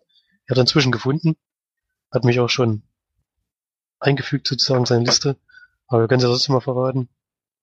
Also ich heiße auf jeden Fall Pastore bei Letterboxd. Felix, glaube ich, Phoenix, sehe ich das richtig? Phoenix Broad Das kann ja keiner finden. mit PH mal. Ich glaube, er hat dich dann über mich gefunden. PH am Anfang, ja. Ja, ist ein bisschen schwierig, aber ist ja sonst langweilig. Immer der gleiche. Genau. March ist, glaube ich, Leinwandperle, oder? Stimmt das? Genau, mit großem L und großem P. Mhm. Man hat das mal, er hat nämlich noch einen dritten gemacht, dann mache ich den mal schnell noch mit danach. Eins muss man noch schreiben, er hat gestern Abend noch Your Name gesehen im Kino und fand ihn unglaublich gut. Und kann ihn jedem empfehlen, der nichts gegen Anime und Liebesfilme hat. Und überlegt, ob er gleich nochmal reingeht. also müssen schon gerne beeindruckt haben. Das ist schade. Ich wollte heute Abend gerne ins Kino und der läuft bei uns nicht. Ich weiß nicht, ob der bei uns gelaufen ist schon. Aber das ist total ärgerlich. Den würde ich nämlich auch gerne gucken. Hm. Ja, da kam er ja auch noch ganz kurz. Mal mal sehen. Hm. Aber ich meine, ist der nicht Oscar nominiert? Bin ich das falsch? Nee. Nee, nee, ist er nicht. Nö. Aber der wurde bei Kino Plus auch öfter mal besprochen. Mhm. Und dann natürlich die Steff noch geschrieben. Einmal, dass jetzt noch eine andere Serie über Volleyball. Haben wir haben ja letzte Woche über eine Anime-Serie gesprochen, die Volleyball hatte. Ja, genau, der eine Film kam da im Kino, das war so ähnlich wie Mila Superstar, nur dass es eben, ja, sowas ist. Ja, genau. Keine Mila- Ahnung, ich kenne mich da überhaupt nicht aus. Ich habe es Mila nur Superstar vorgetragen. Mila Superstar ist anscheinend früher geguckt. Deswegen interessiert sie das so. Und sie war in der Sneak. Es kam Shape of Water, kann aber leider nicht davon berichten, denn nach zehn Minuten ging der Projektor kaputt. und sie mussten leider heimgehen und konnten den Film nicht zu Ende schauen. Geil. Zumindest Ich gab es Geld zurück, aber das kann man ja dann noch erwarten. Das wäre ja schon richtig bitter, wenn dann sagen, nee, die 10 Minuten, das, Reicht. hm. Oder so, und kriegt ähm, 90% zurück. Ich habe da immerhin 10 Minuten geguckt. so ungefähr, ja, nee, das haben sie sich dann noch nicht. Dann ist er noch auf unseren Jahresrückblick eingegangen. Und sie kann einige Topfilme nicht verstehen, zum Beispiel Porkwork vs. McEnroe hat sie plus 4 von 10 gegeben. Aber das ist ja auch ein bisschen Geschmackssache. Es war auch ist nur nicht nur ein Platz. bisschen Geschmackssache, es ist Das ist Geschmackssache. auch jetzt Platz 5 bei meinen Sneaks gewesen. Ich hatte halt, ich meine, sie hat, ich habe ja gerade mal durchgeguckt, bei den Flop Sneaks hat sie ja auf Platz 1 nur Gott kann mich richten mit 0 von 10. Und wenn Ja. da da drüber Jumanji kommt und The Bye Bye Man, dann kann ich das schon nicht mehr ernst nehmen. also The Bye Bye Man ist, glaube ich, kann, kann nicht besser gewesen sein als nur Gott kann mich richten. Ja, das war halt. Hat's ja auch erklärt. Gott kann mich richten, soll eigentlich übelst geil sein, ne? Hm, naja. Ist ja wurscht. Ich meine, deswegen überall sag gut ich ja, also. Ist, auch ist, ja, gut besprochen, also von hier. ist halt Geschmackssache, aber ja. Ja, aber man hat halt manchmal unterschiedliche Meinungen zu Filmen, sowas soll es geben.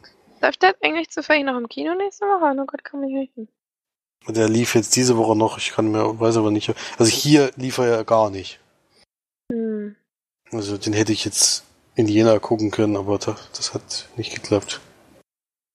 Ja, nächste Woche ist dann wieder Special, weil wir ja alle drei zusammen mal wieder aufnehmen. Vor Ort, denn ich fliege mal wieder nach Deutschland. So ist der Plan. Nächste Woche geht's steil.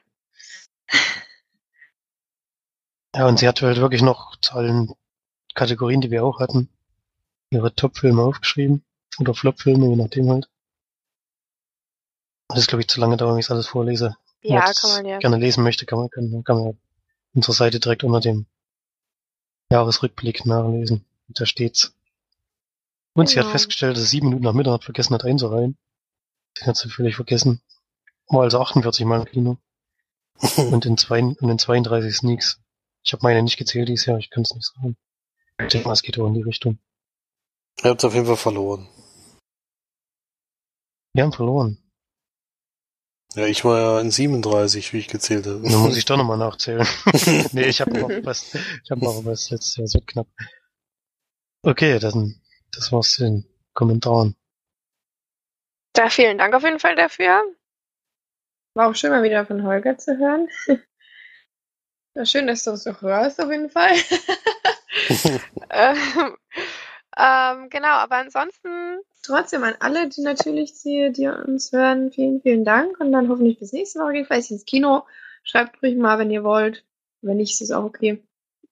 Aber wir haben auf jeden Fall ein Abo mehr wieder, weil ich nämlich äh, auf meinem neuen Tablet natürlich wieder uns abonniert habe. Oh